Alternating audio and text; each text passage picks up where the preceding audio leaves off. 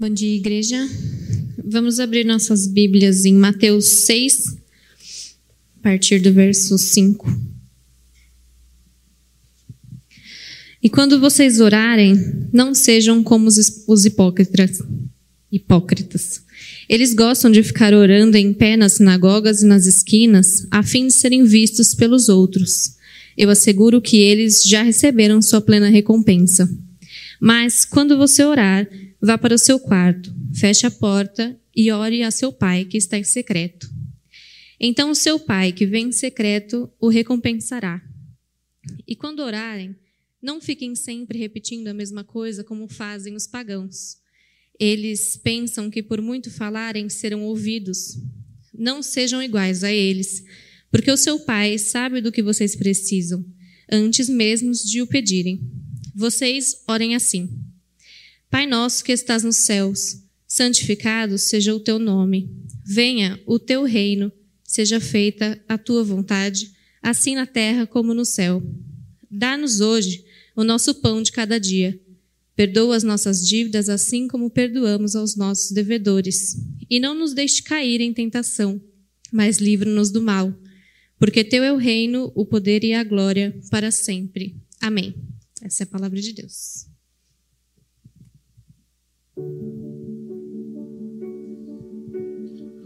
Hoje, falar de reino parece coisa de contos de fadas.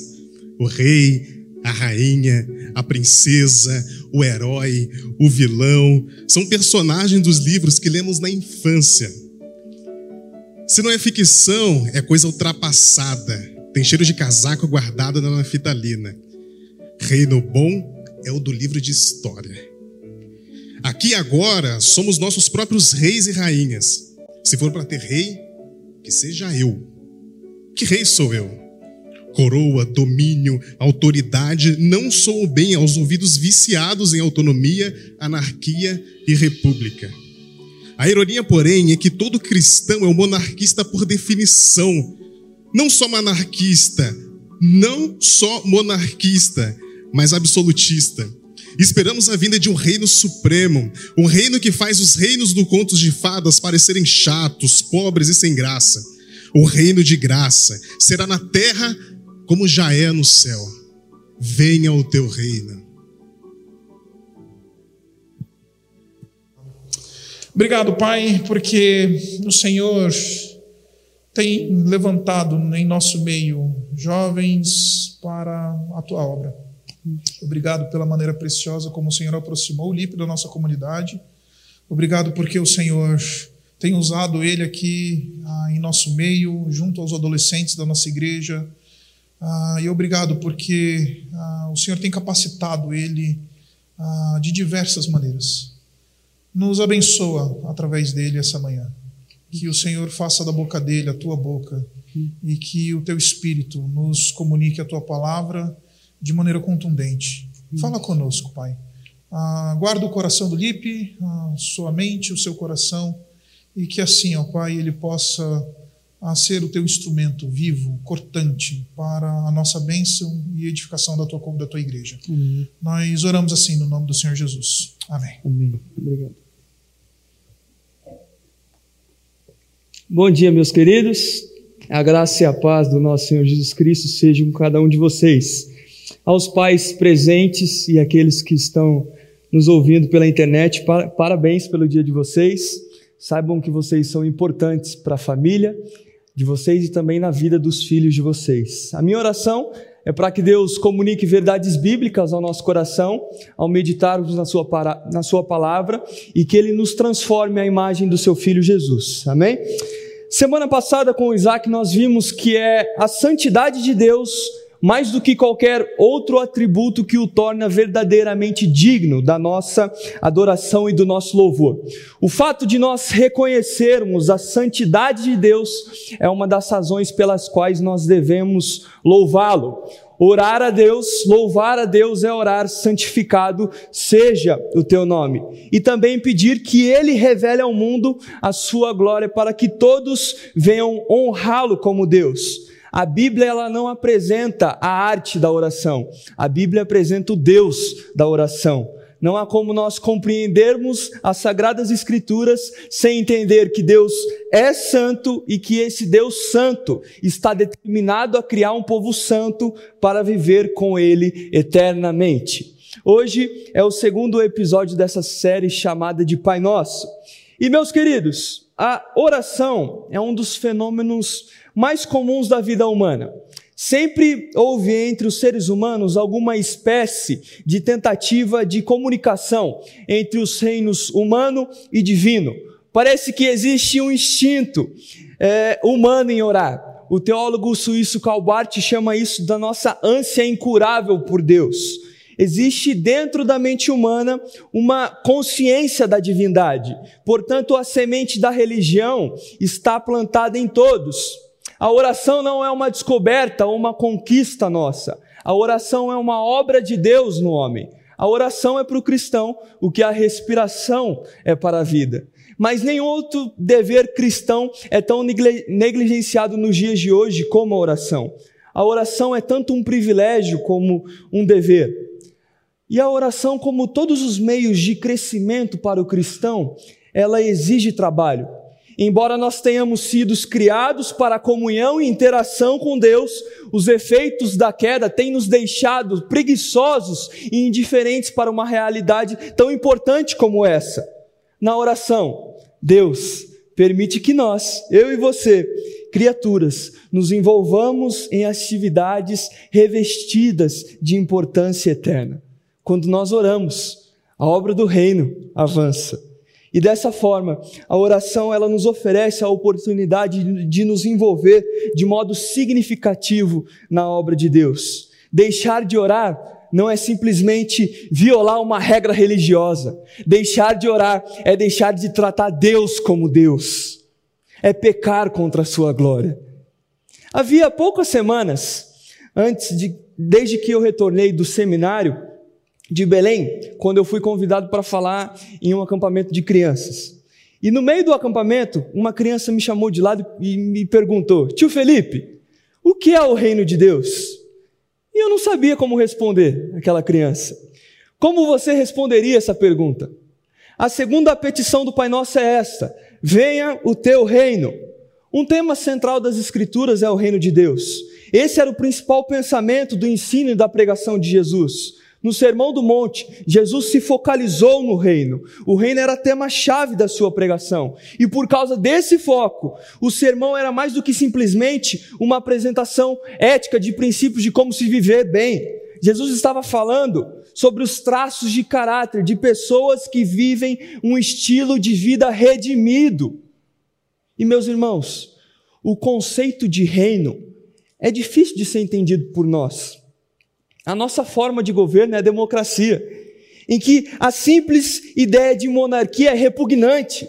Nós somos herdeiros dos revolucionários que proclamaram: aqui nós não serviremos a nenhum soberano. A nossa nação é construída sobre uma resistência à soberania. E Jesus veio com, como cumprimento da mensagem de João Batista, que era clara, precisa e simples. Arrependei-vos, porque está próximo o reino dos céus. O reino chegou. Cristo se assentou à direita de Deus e reina como rei. Jesus não é meramente o rei espiritual da igreja, cuja única responsabilidade é cuidar da nossa vida de santidade e piedade. Jesus é rei do universo. Esse é o fato da sua ascensão. E irmãos, nós precisamos confessar que essa realidade não é acreditada ou reconhecida pelo mundo no qual nós vivemos. Embora esse reinado seja um fato estabelecido, ele é invisível para o mundo que nós vivemos. O Evangelho é o Evangelho sobrenatural e redentor de Jesus Cristo. O reino é estabelecido pela proclamação do Evangelho pela igreja. O Evangelho não pode oferecer aos que creem apenas uma salvação pessoal na vida futura. O Evangelho precisa também transformar aqui e agora todos os nossos relacionamentos da nossa vida e assim fazer com que o reino de Deus prevaleça em todo o mundo. E meus queridos, se existe um tema que liga o Antigo Testamento ao Novo Testamento, esse tema é o reino de Deus. A noção bíblica do reino de Deus tem raízes profundas no Antigo Testamento. E se fundamenta na certeza de que existe um Deus vivo e eterno, o Deus que se revelou aos homens e que tem um propósito para toda a raça humana. O Antigo Testamento chama a atenção não para um reino que seria presente apenas no coração das pessoas, mas para um reino que romperia esse mundo que nós vivemos. E no centro desse tema, nós encontramos o reino messiânico de Deus, um reino que será conduzido pelo Messias de Deus, designado para ser não apenas o remidor do seu povo, como também o rei do seu povo. Portanto, quando João entra em cena e fala da extrema proximidade do reino, ele está falando do reino do Messias. Jesus inaugurou o reino de Deus quando veio, mas não o consumou. Jesus não ascendeu aos céus apenas para ser o nosso sumo sacerdote. Ele subiu ao céu para a sua coroação, como Rei dos Seis e Senhor dos Senhores. A realeza de Cristo não é um estado futuro. Cristo é Rei nesse exato momento. Ele ocupa o assento da autoridade mais elevada de todas. Toda autoridade no céu e na terra foi dada ao Filho ungido de Deus. E a resposta para aquela criança deveria ser a seguinte: o reino de qualquer rei se estende até o limite do seu domínio. Deus é criador sobre todas as coisas. Logo, ele reina sobre tudo. O reino de Deus é onde quer que ele reine. E visto que ele reina em todos os lugares, o reino de Deus abrange todos os lugares. Sabe por quê? Porque o reino de Deus triunfa sobre todos os reinos terrenos. Queridos, existe uma lógica que perpassa toda a oração do Pai Nosso. Cada petição, ela está ligada às demais. Existe uma ordem lógica nas petições da oração do Pai Nosso. Nós começamos solicitando que o nome de Deus seja considerado e seja santificado entre os homens. A primeira petição que Jesus nos ensina a fazer é: santificado seja o teu nome. Então nós oramos para que o nome de Deus seja considerado santo, pois até que, ou a menos que o nome de Deus seja considerado santo, o reino dele não poderia vir a este mundo. Mas no momento em que nós começamos a orar, nós somos lembrados do fato de que o nome do Senhor não é reverenciado. Imediatamente levanta-se a pergunta: por que o nome do Senhor não é reverenciado? Por qual motivo nem todo indivíduo deste mundo preocupa-se em humilhar-se a si mesmo na presença de Deus? Por que não? E a resposta para essa pergunta é o pecado. Mas não somente o pecado, mas também a existência de um outro reino.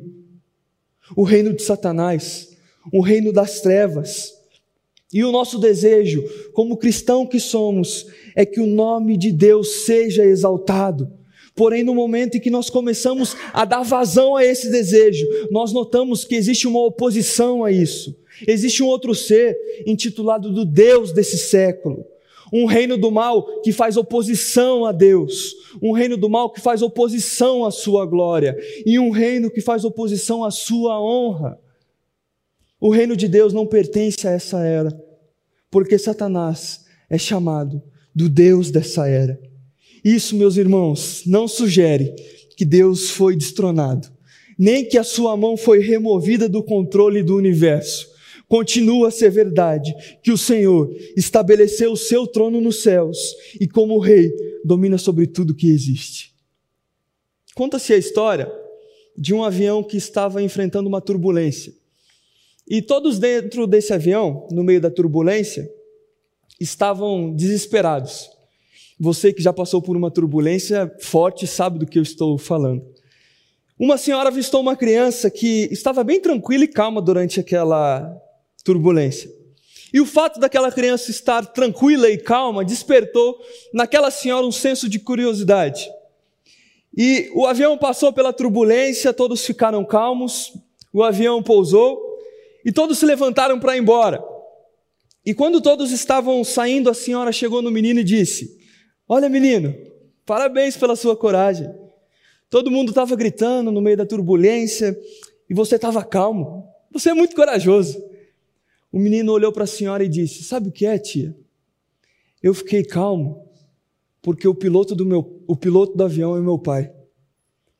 E eu sei para onde ele está me levando.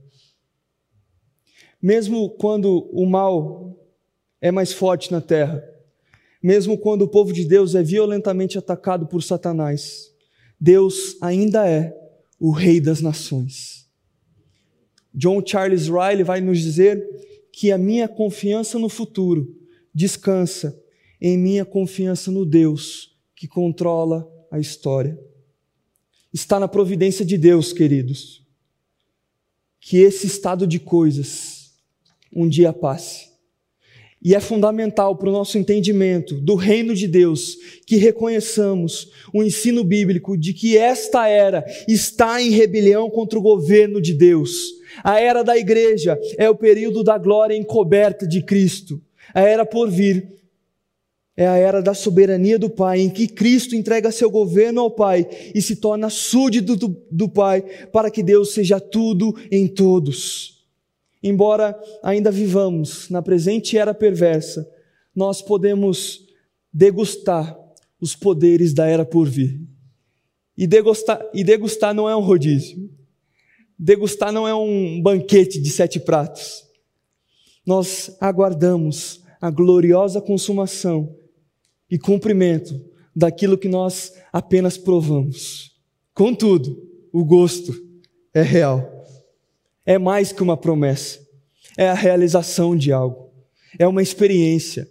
Provem e vejam como o Senhor é bom. Nós experimentamos os poderes da era que há de vir.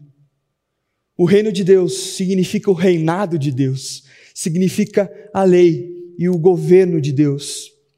Quando nós encaramos a questão por esse ângulo, automaticamente nós vemos que o reino pode ser considerado de três maneiras diversas. Em certo sentido, o reino já veio. Veio quando Cristo esteve no mundo.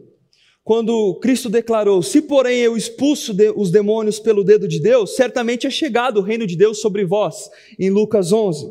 É como se Cristo tivesse dito: o reino de Deus já está presente. Eu estou exercendo esse poder, essa soberania, essa majestade, esse domínio. Nisto consiste o reino de Deus. Em certo sentido, o reino de Deus já veio. O reino de Deus também está aqui, nesse momento, no seu coração, no coração e na vida de todos quantos se submetem a Cristo, de todos quantos nele confiam. O reino de Deus está presente na igreja, no coração daquele que é um crente fiel e verdadeiro. Cristo reina em tais pessoas. Porém, ainda chegará o dia em que o reinado de Cristo será estabelecido sobre a face da terra. Se alegre, esse dia chegará. O Senhor diz que haverá um dia em que o reino será consumado e todos os joelhos de todas as nações, tribos, povos e raça se dobrarão perante Ele. Alguns de bom grado, outros com relutância. Esses com relutância não terão outra escolha a não ser de se prostrar. Porque Deus vai quebrar os seus joelhos com vara de ferro e vai se certificar de que todos os homens honrem ao seu filho. A mensagem da Bíblia nos ensina a aguardar esse acontecimento. Queridos, na consumação, nós não seremos mais tentados a revidar se alguém nos der um tapa na cara, porque não vai ter mais tapa na cara. Na consumação, nós não seremos mais humilhados pela cor da nossa pele, nem por nossos status financeiros. Na consumação, nós não seremos mais tentados a odiar os nossos inimigos. Viu, palmeirense? Porque nós não teremos mais inimigos. Cristo veio aos céus, à terra, a fim de fundar, estabelecer e trazer até nós esse reino e Cristo continua ocupado nessa tarefa, e assim continuará fazendo até o fim, quando a sua obra estiver finalizada. E a minha pergunta para você nessa manhã é: como nós podemos testificar da realidade de um reino que já existe? Devemos viver de modo a testemunhar a realeza de Cristo em nossos locais de trabalho, no tratamento com os nossos familiares em nossas faculdades, em nossos talões de cheque, porque Deus em Cristo é rei sobre cada uma dessas esferas da nossa vida. A única maneira pela qual o reino de Deus pode ser manifesto nesse mundo, antes da vinda de Cristo, é se nós o manifestarmos em nossa vida. Portanto, orar pela vinda do reino e ser covarde quanto ao nosso testemunho perante ao Evangelho é uma contradição. Esse tipo de atitude faz de Deus um marido traído. Nós usamos da generosidade do nosso Deus para contratar as nossas prostitutas para os nossos prazeres pessoais. Nós podemos orar pela vinda do reino, mas se nós não desfrutamos de Deus acima de todas as coisas, com todo o nosso ser, nós não honramos a Deus de verdade. Nós podemos orar para que o reino de Deus venha a nós. O reino de Deus é o governo de Deus sobre os corações na medida em que o Evangelho é anunciado e os pecadores se arrependem e creem, o reino de Deus vai alargando as suas fronteiras. Calvino diz que é tarefa da igreja dar visibilidade ao reino invisível. A nossa vida precisa ser o palco da manifestação do reino de Deus nesse mundo nós deveríamos ser impulsionados por um profundo desejo de que o reino de Deus e de Cristo chegasse até os corações dos homens. O nosso desejo deveria ser que esse reino viesse a se tornar uma realidade viva em nossos próprios corações. Quando nós oramos, venha o teu reino, nós estamos orando pelo sucesso do evangelho em sua amplitude e poder. Nós estamos orando pela conversão de homens e mulheres e também estamos orando para que o reino de Deus tome tome conta do mundo inteiro. Venha o teu reino, é uma oração missionária. Essa é a petição. E esse significado é expresso de maneira perfeitamente clara no fim do livro de Apocalipse. Amém. Vem, Senhor Jesus. O Espírito e a noiva dizem: Vem. Essa é uma oração que de todos aqueles que estão interessados nesse grande evento a renovação final de todas as coisas. É uma, é uma oração pelo tempo em que Deus vai colocar um fim na miséria, um fim no pecado, na enfermidade e na morte. Ele tomará todas as coisas em Suas mãos e estabelecerá um reino que durará por toda a eternidade. Jesus nos mostra claramente que antes de pensarmos a respeito das nossas necessidades e desejos pessoais, nós deveríamos ter dentro de nós o desejo ardente pela vinda do reino, a fim de que o nome de Deus fosse glorificado acima de tudo. Orar, venha o teu reino, é orar para que o reino salvífico de Deus se expanda e que Deus traga o reino consumado. O reino de Deus virá em sua plenitude, porque será inaugurado pela vinda de Cristo. Amém? A terceira petição diz: Faça a tua vontade, assim na terra como no céu.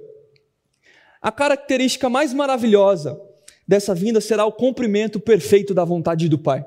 Martin Lloyd Jones diz que esse é um verso que não precisa de nenhuma explicação, porque essa petição é uma espécie de consequência e conclusão lógica da segunda petição, a qual é uma conclusão lógica da primeira. Quando nós nos voltamos ao Antigo ao Novo Testamento e analisamos o conceito da vontade de Deus, nós vemos uma variedade de palavras traduzidas que têm uma variedade de significados há seis ou sete significados diferentes relativos à vontade de Deus na Bíblia.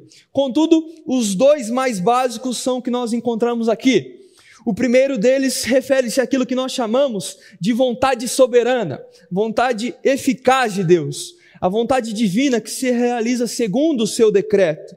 Quando Deus criou os céus e a terra, ele não pediu permissão, quando Deus disse, haja luz, não houve nenhuma discussão sobre isso. As luzes, elas foram feitas. Isso é uma manifestação da vontade soberana de Deus. Tudo quanto Deus deseja necessariamente acontece. Essa é a vontade soberana, não somente pela qual o mundo foi feito, mas também pela qual Deus redimiu a nossa alma. É a vontade pela qual Ele nos concedeu a sua graça e nos trouxe para si. Por vezes, ela é chamada de vontade oculta de Deus. em oposição à sua vontade revelada. Quando as pessoas nos perguntam como elas podem conhecer a vontade de Deus para a sua vida, elas estão geralmente se referindo à vontade oculta. Mas nós não podemos conhecer a vontade oculta de Deus, porque ela não é da nossa conta. É exatamente por isso que ela se chama vontade oculta. Nós precisamos gastar bem menos tempo, irmãos, nos perguntando é, a vontade oculta de Deus para a nossa vida e mais tempo nos concentrando na vontade revelada de Deus nas Escrituras. As Escrituras nos dizem: pois essa é a vontade de Deus, a vossa santificação. Meus irmãos, o seu emprego, a cidade que você mora, a pessoa com quem você vai se casar, o nome que você vai dar para os seus filhos, são de importância secundária diante da vontade principal de Deus para a sua vida, a santificação. Isso imediatamente vincula o conceito da vontade de Deus ao seu segundo significado mais importante na Escritura, a vontade normativa aquela que foi revelada em seus preceitos e mandamentos. Quando Jesus nos instruiu a orar, seja feita a tua vontade assim na terra como no céu, Jesus estava falando claramente sobre a vontade normativa de Deus, a qual deve ser obedecida aqui da mesma forma como é obedecida por todos, em todos os momentos no céu. Orar para que a vontade de Deus seja feita, diz respeito a buscar e, por consequente, fazer a vontade do Pai. Essa petição é apenas um reflexo daquilo que Jesus disse em outro lugar nas Escrituras: Se vocês me amarem, vocês vão guardar os meus mandamentos. Nós somos terrivelmente hipócritas se nós oramos pedindo que o nome de Deus seja santificado, que seu reino venha e que a sua vontade seja feita na terra como no céu, se aquilo que nós realmente pensamos for, mas não na minha vida. Cada vez que nós fazemos a oração do Pai Nosso, nós estamos pedindo para que Deus opere em nós e nos faça obedecer a Sua vontade na terra, da mesma maneira como ela é obedecida no céu. Nós não devemos esperar até que Deus, que Jesus volte para manifestar o seu reino e a sua vontade. A terceira petição é uma súplica por obediência da parte do povo de Deus. Uma súplica de pessoas que fazem parte do povo de Deus e de pessoas que obedecem aos seus mandamentos o resultado da vinda do reino de Deus entre os homens será o cumprimento da vontade do Senhor entre os homens. C.S. Lewis nos diz que o inferno pode ser descrito como o lugar em que dizemos seja feita a minha vontade, seja feita a nossa vontade. O inferno ou o céu é sempre uma questão de fazer. São lugares onde coisas são feitas. No primeiro caso, a vontade de Deus é feita. No segundo caso, a vontade do homem é feita. O inferno é o lugar perfeito para a nossa vontade ser feita. No céu, sempre se cumpre de modo perfeito a vontade de Deus. O céu é um lugar santo. O Senhor do céu é um Deus santo.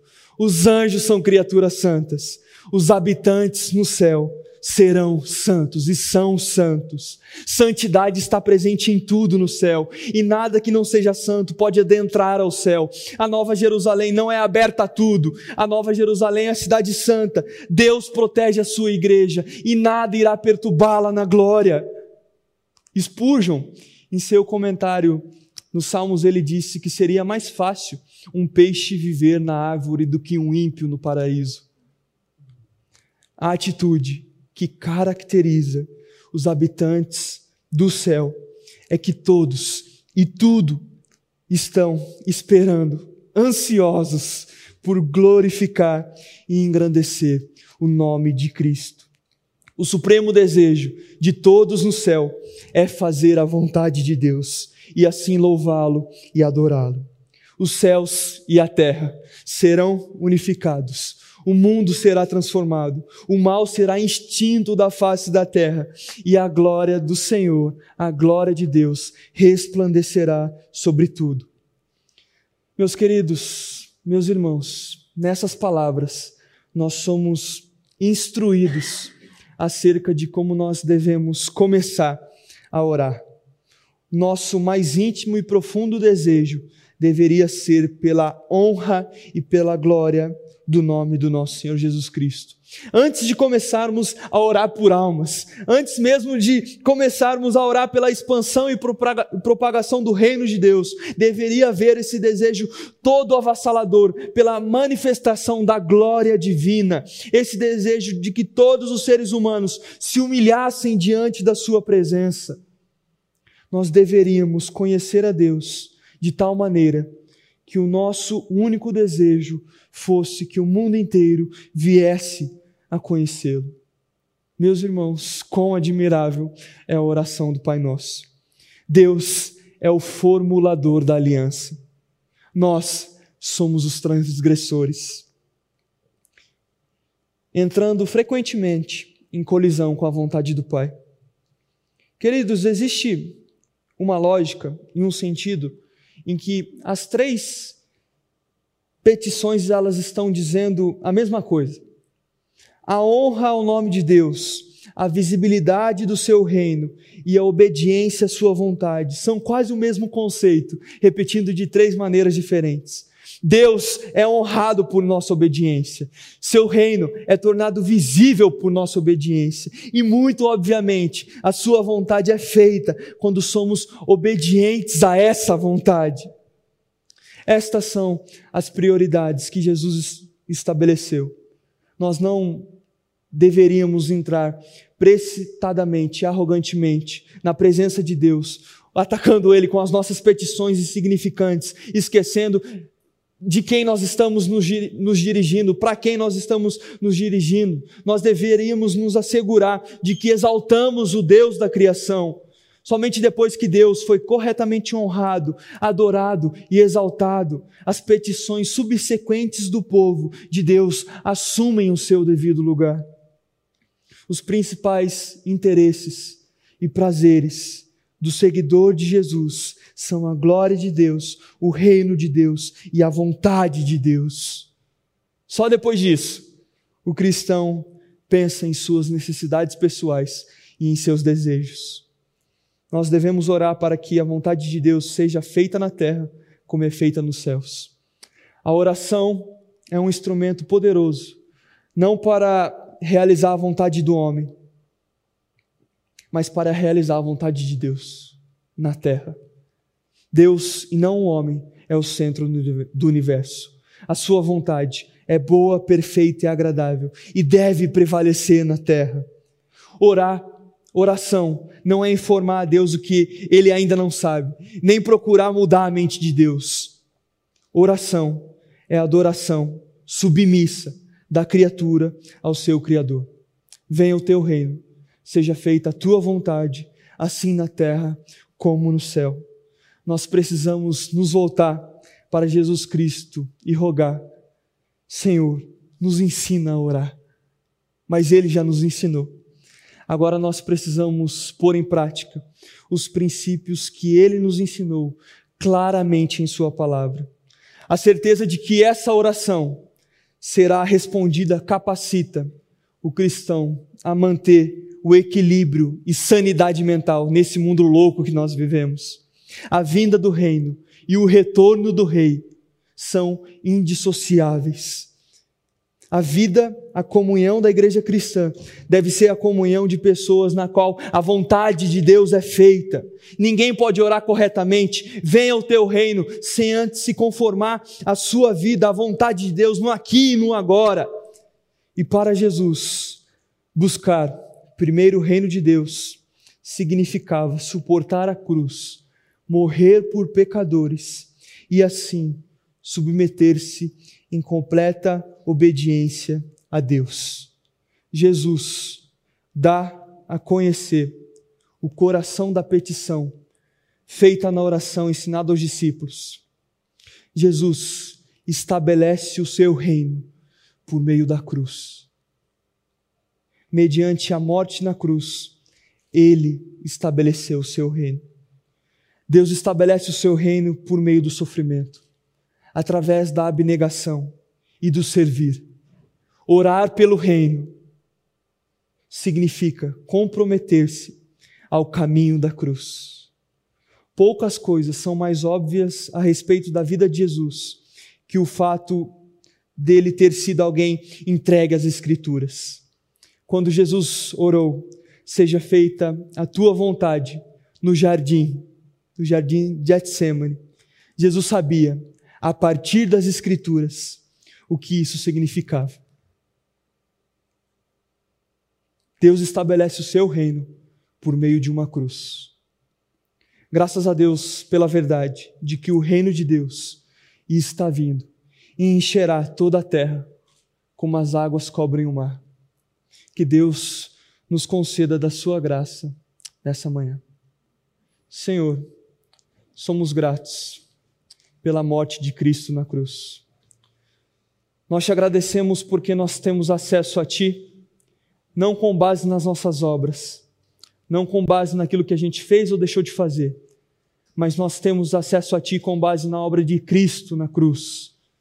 A nossa oração ao Senhor nessa manhã é que as palavras do nosso coração, da nossa boca e a meditação do nosso coração sejam agradáveis ao Senhor. Nós te amamos, ó Pai, e nós te pedimos que nós venhamos viver uma vida condizente com aquilo que nós professamos. Que a nossa vida possa ser marcada por amor e por obediência ao Senhor.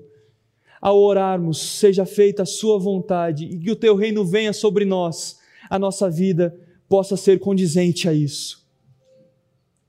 Portanto, Senhor, nos transforme à imagem do Teu Filho Jesus.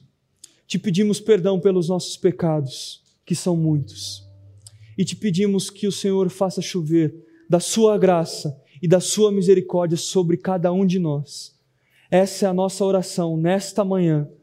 É isso que nós oramos no nome do Senhor Jesus Cristo, o Rei das Nações. Em nome de Jesus. Amém.